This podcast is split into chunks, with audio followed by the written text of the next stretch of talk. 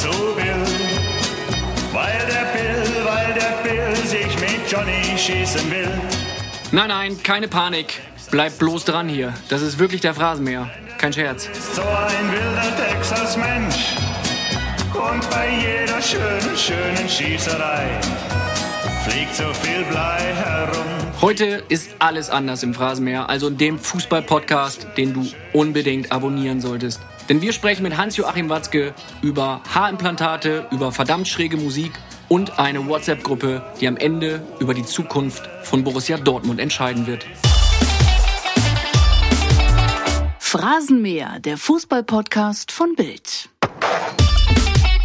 Und damit herzlich willkommen zum zweiten Teil des Gesprächs mit dem Boss von Borussia Dortmund. In Teil 1 haben wir mit Hans-Joachim Watzke viel über den BVB gesprochen. Wenn du diesen Teil verpasst haben solltest, kannst du ihn dir natürlich nochmal anhören in deiner Podcast-App oder auf Bild.de. Heute wird es etwas privater, heute wird es auch etwas lustiger. Mein Name ist Kai Tramann, ich freue mich, dass du dabei bist und wir starten mit einer Frage von Julian Nagelsmann an Hans-Joachim Watzke. Los geht's. Mich fragen auch oft Leute, was bedeutet für sie Glück? Und die Frage würde ich gerne weitergeben, weil es ja sehr persönlich ist und trotzdem man immer wieder Dinge auch bei der Beantwortung der Fragen von anderen übernehmen kann. Und das würde mich sehr interessieren, wie Ihr nächster Gast für sich und sein Leben Glück definiert. Oh, ist philosophisch. Die Frage ist ja ganz interessant. Also Glück ist für mich eher ein Zustand des Momentes. Ich bin eher jemand, der nach Zufriedenheit strebt. Also Zufriedenheit heißt für mich, äh, wenn es meiner Familie, wenn es meinen Freunden gut geht, wenn es mir gut geht, dann habe ich so ein gewisses Maß an Grundzufriedenheit. Ich bin aber grundsätzlich auch nicht derjenige, der so den ganzen Tag strahlend durchs Leben läuft und sagt, oh, ich könnte die ganze Welt umarmen. So ein Glücksmoment, den hast du dann natürlich, wenn du jetzt zum Beispiel, wenn irgendwas Besonderes, wenn meine Kinder irgendeine Prüfung bestehen oder wenn äh, wir einen Titel gewonnen haben oder so. Ich bin da relativ speziell. Bei mir ist das auch schnell wieder weg, weil ich immer sofort dann sehe, was danach auch wieder alles kommt. Und äh, für, ich strebe eigentlich mehr danach, äh, zufrieden zu sein. Und das bin ich eigentlich. Ich habe ein tolles Leben gehabt, wenn ich überlege, wie schwer meine Eltern dafür haben arbeiten müssen und kämpfen müssen, von was sie alles dafür auch an Entbehrungen leisten mussten. Dann ist das extrem privilegiert. Ich habe den für mich tollsten Job der Welt. Ich habe tolle Familie, tolle Freunde, also eigentlich und bin gesund. Ich bin hochzufrieden. Aber ich bin jetzt nicht der, ich habe nicht dieses Glücklichkeitsgehen, dass ich, wie gesagt, dann 36 Stunden da hüpfend äh, durch die Stadt laufe oder so. Das ist nicht mein Ding. Hans-Joachim Watzke, wir haben uns in Ihrem Umfeld umgehört und haben ein paar Weggefährten gefragt, was würdet ihr Hans-Joachim Watzke gerne fragen? Und es sind ein paar Fragen eingetrudelt, die wir mal nacheinander abarbeiten jetzt. Ja, bin ich gespannt. Die Fragen der Fans. Hallo Aki, hier meldet sich Carsten Kramer aus Dortmund mit einer Frage, die ich eigentlich schon letzten Mittwoch stellen wollte. Du erinnerst dich vielleicht, wir saßen zusammen und sprachen vormittags über altehrwürdige deutsche Unterhaltungssendungen und da kamen wir unter anderem auch auf den Ausstrahlungszeitpunkt der Sendung zum blauen Bock zu sprechen und haben uns köstlich darüber amüsiert. Aber ich weiß ja um deine Vorliebe für den deutschen Schlager und es ist bei mir immer noch hängen geblieben, als wir mal zusammen im Auto gefahren sind, dass du einen Febel für ein ganz besonderes deutschsprachiges uraltes Lied hattest. Mir fällt es aber nicht mehr ein. Ich meine nur zu wissen, von einem Taxi äh, gehört zu haben. Kannst du uns aufklären? Viele Grüße und äh, viel Spaß in Berlin. Carsten Kramer, ja. Wir waren letzte Woche ein paar Tage zusammen äh, mit meinen engsten Mitarbeitern, haben wir so ein bisschen Teambuilding gemacht. Das war ganz cool und da kamen auch diese ganzen Themen. Also das junge Gemüse wollte mir da erzählen, dass der blaue Bock nicht im äh, Samstagnachmittagprogramm von ARD gewesen wäre, wo ich als Kind natürlich immer da auf die Sportschau gelauert habe und mir dann immer 20 Minuten von blauem Bock, wo ich noch nie ein Fan von war, aber nichtsdestotrotz angeguckt habe. Und die haben alle gesagt, nein, das war immer 20.15 Uhr und so. Und dann haben sie gegoogelt und dann haben sie natürlich gesehen, dass der Alte da doch wieder recht hatte. Nee, äh, Taxi nach Texas von Martin Lauer. Wie geht das Lied? Ich habe es noch nie gehört. Taxi nach Texas zur Ranch oder so. Das ist, muss man hören. Das ist einfach ein Gefühl. Singen Sie es mal. Nein, ich kann nicht singen. Äh, für für den. Gesang ist meine Tochter in der Familie zuständig. Ich kann Okay. überhaupt nicht singen. Das wäre wär eine Lachnummer. Aber äh, Martin Lauer, Hürdenläufer, Olympiateilnehmer und der hat dann aber auch beachtliche Resonanz als Sänger gefunden. Also so solche staatstragenden Lieder gesungen wie Taxi nach Texas oder äh, Silver Dollars oder äh, Sacramento.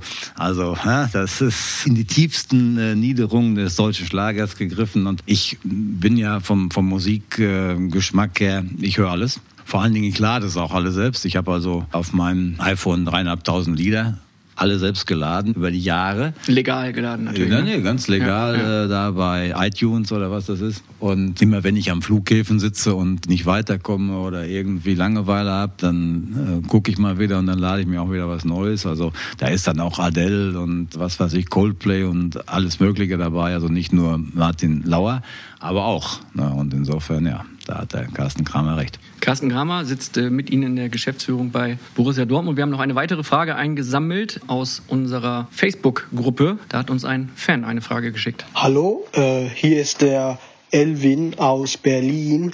Und ich habe eine Frage an Sie, Herr Watzke. Warum kaufen Sie so viele Spieler innerhalb der Liga? Damit schwächen sie doch einfach die anderen Mannschaften. Danke. Klar, irgendwie schwächst du immer einen und äh, ist jetzt ehrlich gesagt auch nicht so ganz erklärlich, ob wir jetzt äh, eine Mannschaft in Frankreich oder schwächen oder jetzt in Deutschland. Das gehört einfach zum Profigeschäft dazu. Warum wir öfter in der Bundesliga uns tummeln, hat einfach damit zu tun, dass man die Spieler besser einschätzen kann. Also wenn ein Spieler hier zwei, drei Jahre gespielt hat, nehmen wir jetzt mal Thomas Delaney, da hast du einen klaren Blick du kannst selber gar nicht so viel. Wir haben eine riesen Scouting-Abteilung, die können, die gucken hunderte von Spielen jede Woche, aber natürlich Bundesligaspieler, was die Bayern im Übrigen auch viele Jahre sehr erfolgreich gemacht haben. Also wenn du ein Spieler, Da war das Scouting-System die Sportschau. Ja, okay, aber nicht, war ja nicht unerfolgreich. Und du musst beides haben. Denn Usman Dembele jetzt nicht in Sportschau entdeckt und ein Sancho auch nicht. Aber natürlich hast du auf die Spieler, die in Deutschland in der Bundesliga gespielt haben, einen klaren Blick und die sind natürlich auch schon akklimatisiert. Das heißt, die können in der Regel dann auch schon sich gut verständigen, kennen auch die Mentalität.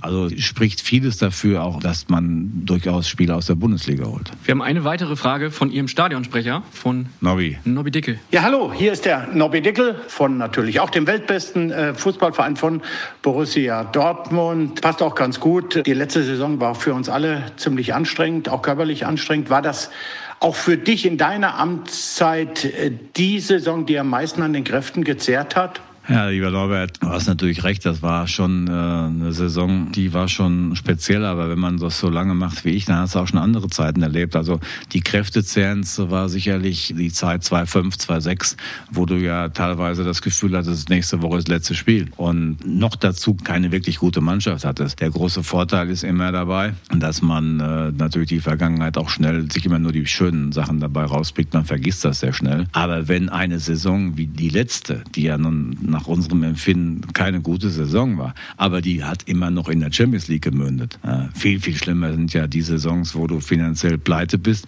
und dann teilweise noch Angst hast, absteigen zu müssen. Also da haben wir schon, habe ich schon schwierige Phasen erlebt. Aber nichtsdestotrotz von diesem Jahrzehnt da war es sicherlich die schwierigste Saison. Ja. Reden wir mal über den privaten Hans-Joachim Watzke. Wie viel Zeit bleibt für Ihre Familie? Ja, also private Sachen ist ja sowieso etwas, was ich eigentlich eher ungern mache. Aber es ist jetzt mittlerweile, was die konkrete Frage angeht, ist es natürlich deutlich entspannter, weil meine Kinder oder unsere Kinder sind jetzt erwachsen. Das ist schon eine andere Phase. In der ersten Phase waren äh, die Kinder kleiner. Die waren gerade von der Grundschule auf weiterführende Schulen gewechselt und das war natürlich für meine Familie damals eine enorme Belastung, weil für mich war klar, als ich nach Dortmund gegangen bin, erstmal habe ich gesagt, das ist für drei Monate. Das sind dann jetzt 13,5 Jahre raus geworden. Aber mir war damals diese Tragweite der Entscheidung gar nicht so klar, weil ich habe immer nur gedacht, das ist für einen Übergang. Und da war für die Familie schwer. Es war für mich klar, wenn ich da hingehe, muss ich da wohnen. Das bleibt nicht aus. Du musst in der Stadt, äh, wo du arbeitest, musst du wohnen, damit du ein Gefühl für die Menschen hast. Ich hatte immer ein Gefühl für die Menschen im Ruhrgebiet. Wie gesagt, bei meiner ganzen Verwandtschaft väterlicherseits alle aus, aus Bochum und Dortmund waren. Aber äh, ich bin dann da äh, hin und erste Zeit im Hotel, danach dann eigene Immobilie. Und das war für die Familie sehr schwer. Da hatte ich aber Gott sei Dank, meine Frau hat das großartig gemanagt. Aber ich hatte auch noch äh, mein, mein Vater speziell, der mich da sehr stark entlastet hat, der sich sehr sehr stark um die Kinder gekümmert hat, der sehr viel Fahrdienst organisiert hat und alles. Und das war in der Phase natürlich für mich Gold wert. Jetzt mittlerweile ist es entspannt. Die Kinder gehen ihre eigenen Wege und dann triffst du dich entweder sonntags dann, wenn wir samstags gespielt haben, im Sauerland oder alle sind in Dortmund oder so. Das geht ganz gut. Leidet so eine Ehe, so eine Familie da manchmal unter dem Job? Offensichtlich nicht, denn sonst wäre ich ja geschieden. Es ist ähnlich wie jetzt hier, wir sind in Berlin, es ist ähnlich wie mit den Abgeordneten oder so. Die sind auch die ganze Woche über in Berlin und du musst dich damit arrangieren und meine Frau managt das Unternehmen und macht das toll und die ist jetzt nicht so, dass die jetzt sagt, oh, ist das schrecklich, dass da keiner im täglichen hilft oder was weiß ich. Die ist komplett selbstständig und das hilft natürlich auch dabei ganz gut und ja, das hat also jetzt im Nachhinein alles ganz gut funktioniert. Wie geht die Familie damit um, wenn es mal einen Shitstorm gibt gegen sie in der heutigen Zeit? In den sozialen Netzwerken ist es ja durchaus mal üblich. Mm, ja, aber das kriegen die dann in der Regel nicht so mit. Jeder hat da seine eigenen Sachen zu tun. Das ist auch ein großer Vorteil, weil die ja nicht im Epizentrum äh, sind dann, sondern dann eben mehr in der Peripherie und weil doch der studiert in Hamburg und so. Das ist alles ein bisschen anonymer und nach einer Derby-Niederlage in Dortmund ist es dann schon etwas ungemütlicher. Das kann ich dann weitestgehend eigentlich von der Familie auch immer fernhalten. Und jetzt sind sie auch, wie gesagt, alle erwachsen und das ist nicht mehr so schlimm. Können wir endlich los? Ja, Moment, ich muss mir gerade noch ein Ticket organisieren. Äh, welche S-Bahn nehmen wir nochmal? Du holst dir jetzt am besten mal das Deutschland-Ticket. Das geht ganz schnell. Und schon können wir mit allen Bussen und Regionalbahnen fahren, wann wir möchten. Und auch wohin wir wollen? Ja, wir steigen einfach ein und müssen uns mit dem Deutschland-Ticket um keine weiteren Tickets kümmern. Egal, ob du montags damit ins Büro fährst oder wir spontan nach Berlin wollen. Oder am Wochenende ins Grüne. Okay, das heißt, wenn ich mit den Jungs zum Auswärtsspiel will, steige ich einfach mit meinem Ticket in die Regionalbahn und den Bus und fahre zum Stadion. ja, ganz genau. Aber jetzt geht's erstmal zum Shoppen in die Stadt. Und? Wann möchtest du losfahren? Jetzt informieren unter bahn.de Brauchen Sie da manchmal Bodyguards? Geht's soweit schon? Ja, haben wir ja jetzt seit dem Attentat haben wir das ja eingerichtet. Das war auch einfach eine Frage des Pragmatismus und das war auch aus den Gremien heraus war das ein großes Thema, weil wir müssen ja schon dann auch dafür sorgen, dass zumindest da ein gewisser Schutz da ist. Seitdem haben wir auch Sicherheitskräfte, professionelle Leute in der Mitarbeiterschaft und ich brauche das eigentlich normalerweise nicht, aber manchmal kommen die dann und sagen, es wäre uns jetzt lieber und so, wenn wir dabei sind und alles. Aber das ist für mich nicht so wirklich entscheidend entscheidend. Also du kriegst natürlich in so einem Job, das ist ja heute in Deutschland ohnehin so, wenn du dann ab und zu mal eine Morddrohung kriegst, das gehört wahrscheinlich heute in dieser Gesellschaft auch dazu.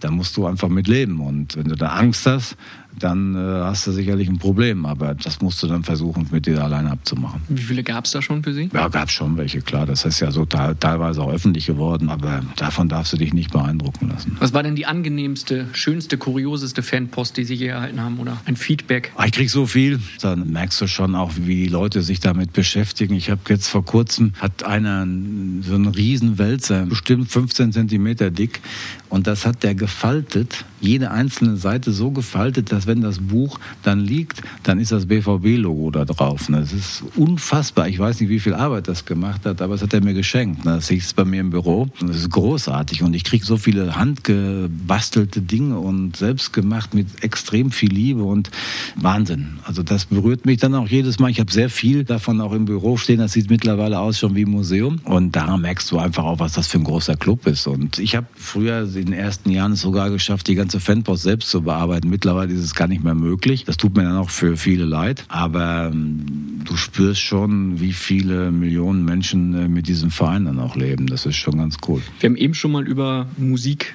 gesprochen. Reden wir mal über Fernsehen, Serien, Internet. Was schauen Sie? Eher die klassischen Sender oder eher Serien? Früher war ich zum Beispiel ein Tatort-Fan.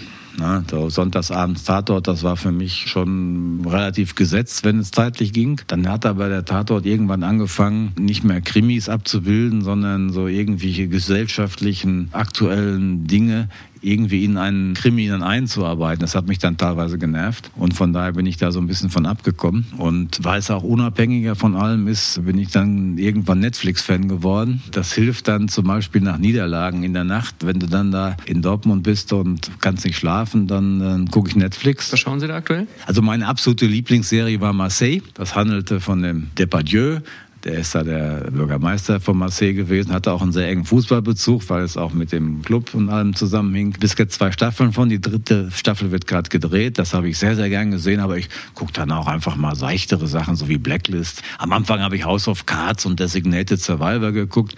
Das wird aber immer flacher. In der dritten, vierten, fünften Staffel gehen dann irgendwann die Ideen aus und wenn dann der amerikanische Präsident dann den vierten oder fünften Mord begeht, hast du irgendwann auch das Gefühl, Mensch, das ist vielleicht auch nicht mehr ganz so realistisch. Aber Netflix, da tummel ich mich dann schon. Ne? Sind Sie dann so der klassische, ich gucke jetzt eine Folge und dann gehe ich ins Bett, aber gucken dann doch noch eine Folge? Nee, also meistens kommt das ja auch in den Phasen dann, du kannst ja nicht immer Fernsehen, weil ich ja schon viel Fußball gucke, aber in den Phasen, wo du einfach nicht schlafen kannst aus irgendwelchen Gründen, dann gucke ich auch schon mal drei oder vier am Stück, da bin ich auch ganz dankbar, dass das dann immer so weitergeht. Mittlerweile ist es dann eher so, dass die Schaffen sind ja auch dann schnell wieder geguckt, dann warte ich immer drauf, dass wieder was Neues kommt. Das ist seit ein, zwei Jahren ist das so dazugekommen. In welcher Sendung oder in welcher Serie würden Sie denn gerne mal mitspielen? Eigentlich überhaupt nicht. Das ist nicht so mein Ding, also dass ich mich dann in irgendwelche anderen Situationen da rein interpretiere oder das habe ich nicht. Ich habe nicht mal im Ansatz das Gefühl, dass ich irgendwann eine Rolle in so einem Film oder was, das wird mir nichts bringen. Sie spielen ja auch heute schon eine Hauptrolle im Phrasenmeer, das ist ja auch schon mal schon was. Ja, ne? es ist im Prinzip mehr, also ist klar. Mehr kann man eigentlich nicht erreichen. Ne?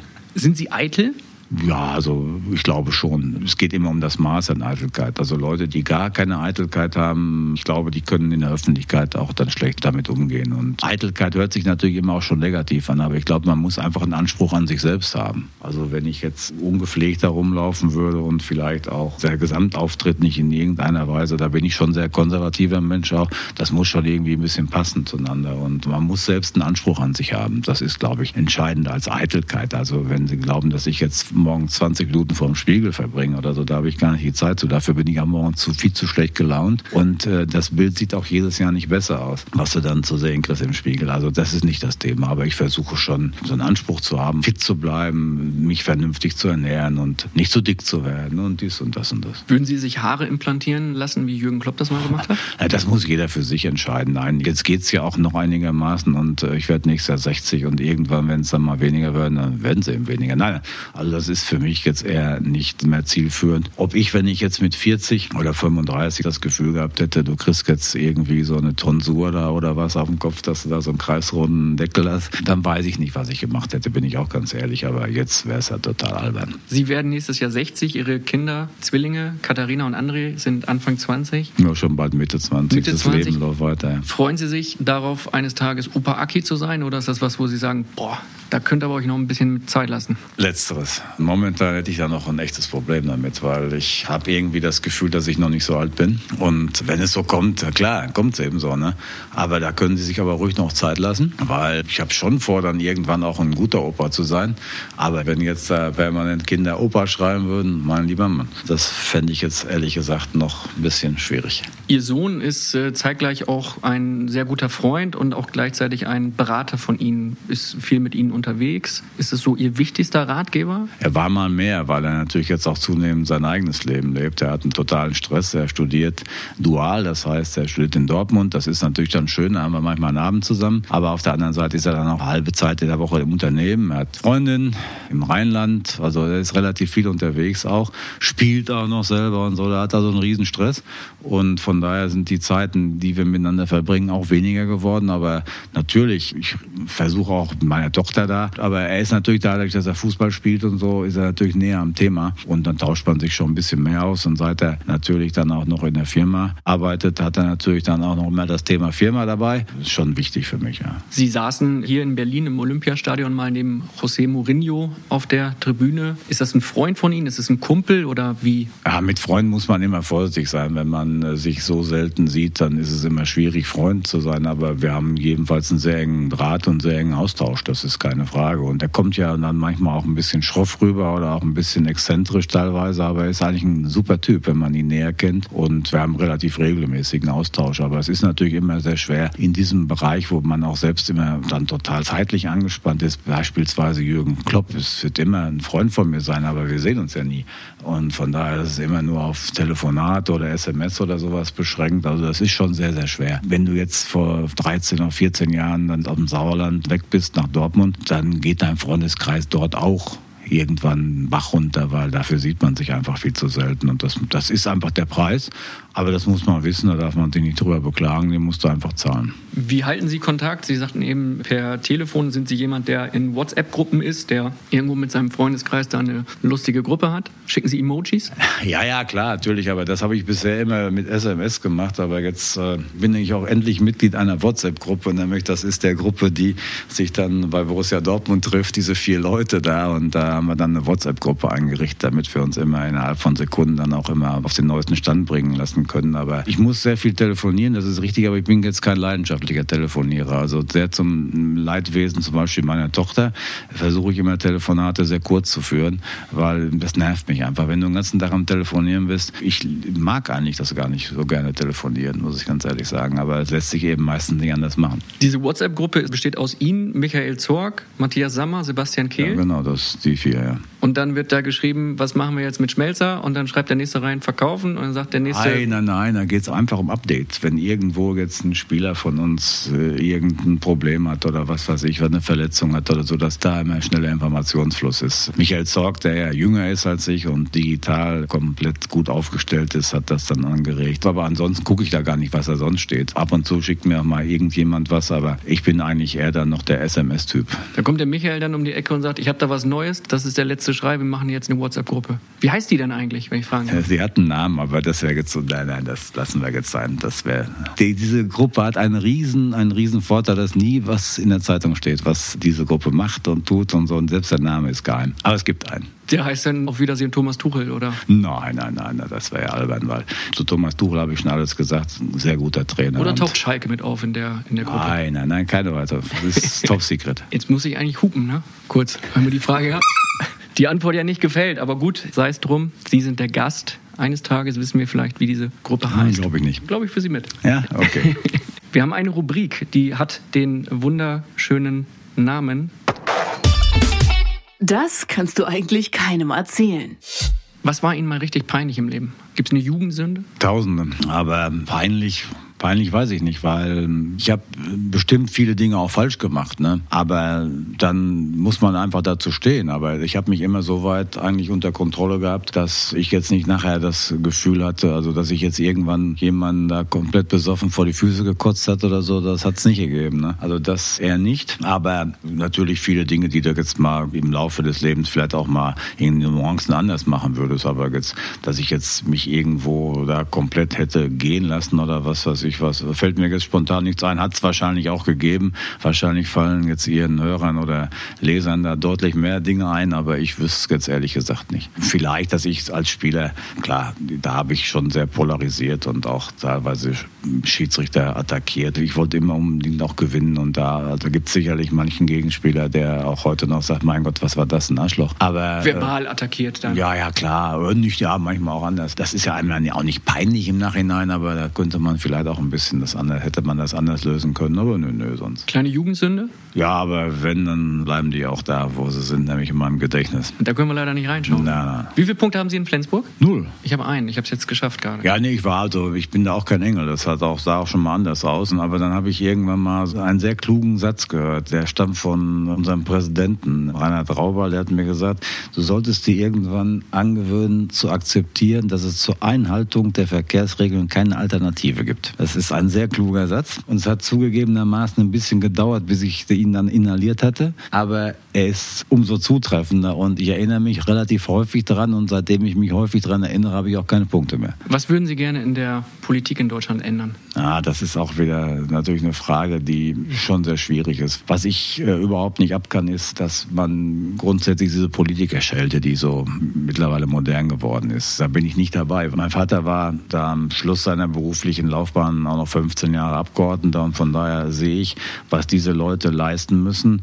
im täglichen, was gar keiner sieht. Und Politiker stehen bei mir generell nicht unter Generalverdacht. Mir missfällt schon mal das eine oder andere, das ist auch klar. Aber wenn, dann würde ich es dem Betreffenden auch eher persönlich sagen. Also jetzt hier äh, da so eine generelle Politikkritik gefällt mir nicht. Wir sollten aber vielleicht mal ganz allgemein, wir sollten weniger politisch korrekt miteinander diskutieren und immer in so einer pseudo-korrekten Sprache, sondern wir sollten einfach auch erkennen, dass Streit ausgetragen werden muss, dass man ihn aushalten muss und dass es das Wesensmerkmal der Demokratie ist. Und ich glaube, dass in den letzten zehn Jahren vielleicht der Fehler in der Politik gemacht worden ist, speziell auch vielleicht in der Union, dass man zu viel kaschiert hat, zu viel wegmoderiert hat, vielleicht auch ein bisschen zu sehr entemotionalisiert hat. Demokratie lebt davon, dass man unterschiedliche Meinungen hat und die auch ausdrückt, wenn es in vernünftigen Formen läuft. Wer wäre Ihr Wunschkanzler nach Frau Merkel, nach ihrer Amtszeit? Das ist schwer zu sagen. Man hört ja überall,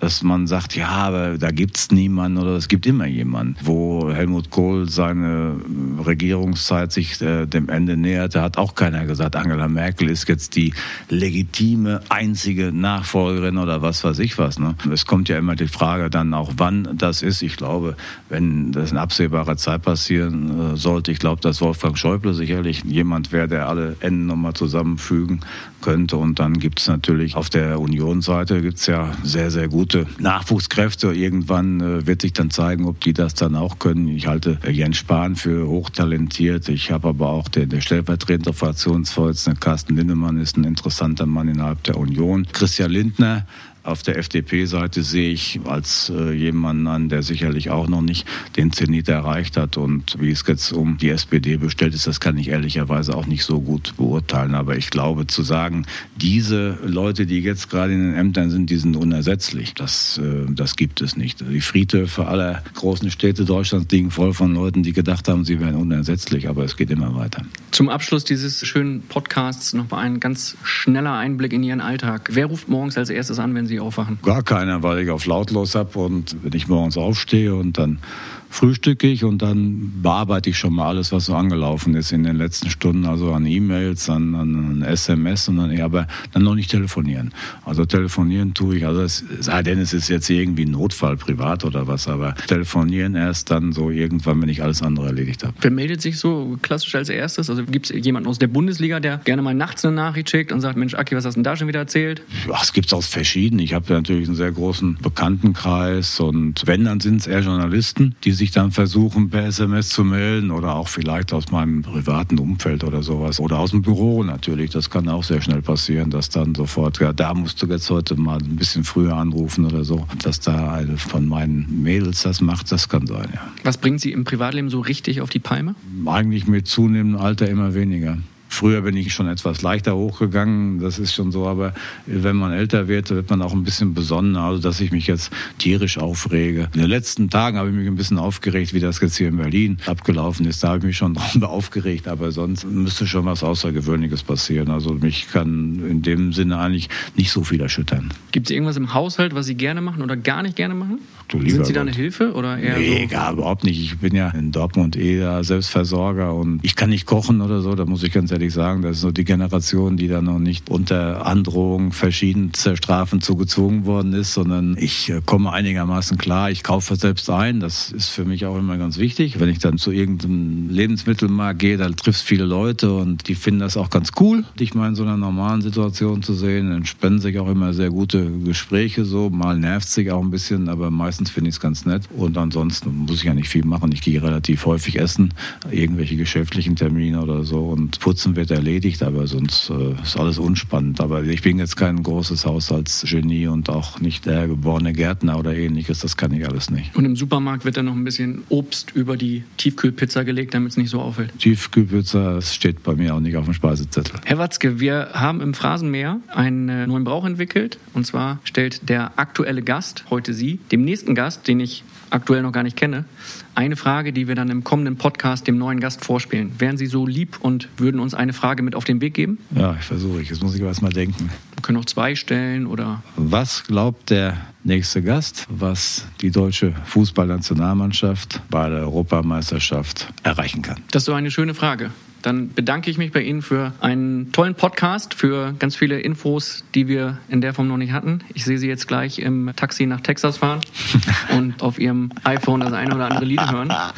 Ich freue mich auch auf die WhatsApp-Gruppe. Vielleicht können wir die dann eines Tages mal veröffentlichen, zumindest so Auszüge. Und wünsche Ihnen alles Gute für die kommende Saison. Danke, hat Ja, vielen Dank, hat sehr viel Spaß gemacht.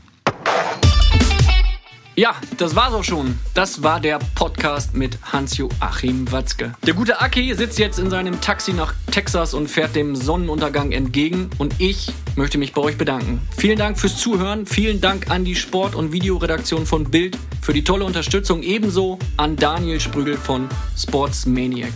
Den Phrasenmäher, den gibt's in Kürze wieder. Damit ihr die nächsten Folgen nicht verpasst, abonniert den Phrasenmäher in eurer Podcast-App. Ihr wisst schon, bei Soundcloud, Spotify, iTunes und sonst wo. Und wenn ihr Bock habt, hinterlasst gerne mal eine schöne, positive Bewertung bei iTunes. Da freue ich mich riesig und sage Danke. Also, auf bald. Macht's gut. Ciao.